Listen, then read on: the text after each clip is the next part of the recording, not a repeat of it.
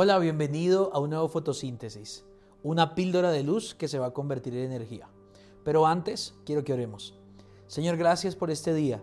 Gracias por darnos tu palabra, siempre perfecta y que nos nutre, que nos bendice y que estoy seguro, Señor, hoy nos vas a hablar para que podamos seguir adelante en este regalo que tú nos has dado, llamado vida. En el nombre de Jesús te damos gracias. Amén y amén. La píldora de hoy estoy seguro que te va a bendecir. Quiero que puedas reflexionar conmigo en una de las peticiones más difíciles que quizás Dios le pueda hacer a alguien. No solamente Dios, para cualquier ser humano esto sería un reto. El día que Abraham tuvo que sacrificar a su hijo Isaac. La palabra nos enseña en Génesis capítulo 22 que muchos años después de que Abraham ya disfrutaba a su hijo, Dios quiso ver si Abraham lo obedecía. Así que lo llamó y le dijo, Abraham, quiero que me ofrezcas como sacrificio a Isaac, tu único hijo, a quien tanto amas. Llévalo a la región de Moria y al cerro donde yo te voy a enseñar.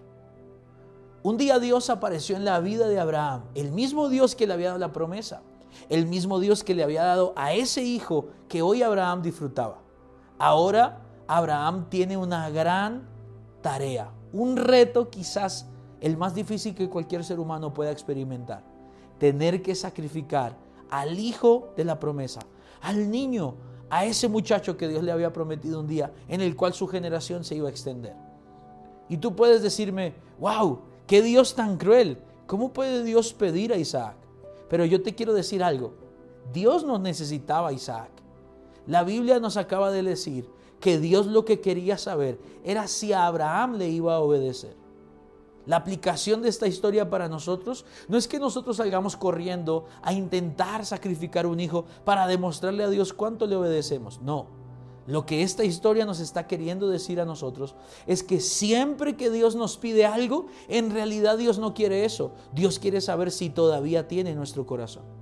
Cada vez que Dios nos pide algo, en realidad no quiere lo que nos está pidiendo. Dios no necesita eh, una relación a veces cuando Dios nos pide esas decisiones emocionales complicadas. Dios no necesita dinero, aunque en la Biblia vemos muchos ejemplos donde Dios se alegra cuando damos dinero o cuando damos alabanza o cuando damos tiempo. ¿Por qué? Si Dios no necesita eso porque Dios es espíritu, ¿por qué lo pide?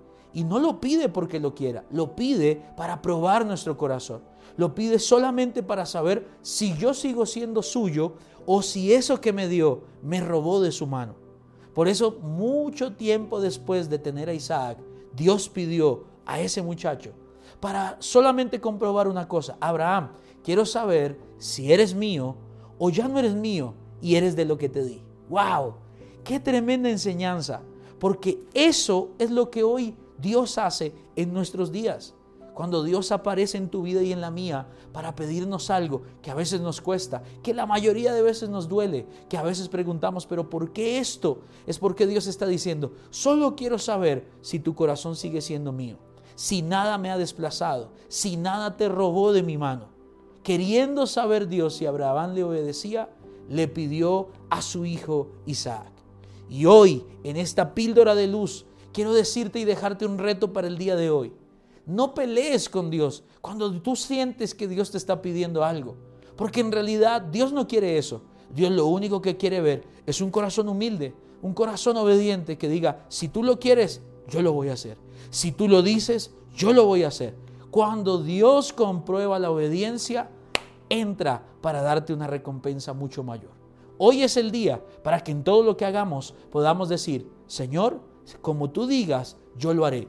Y Dios sabrá que nuestro corazón sigue siendo de Él todos los días de nuestra vida.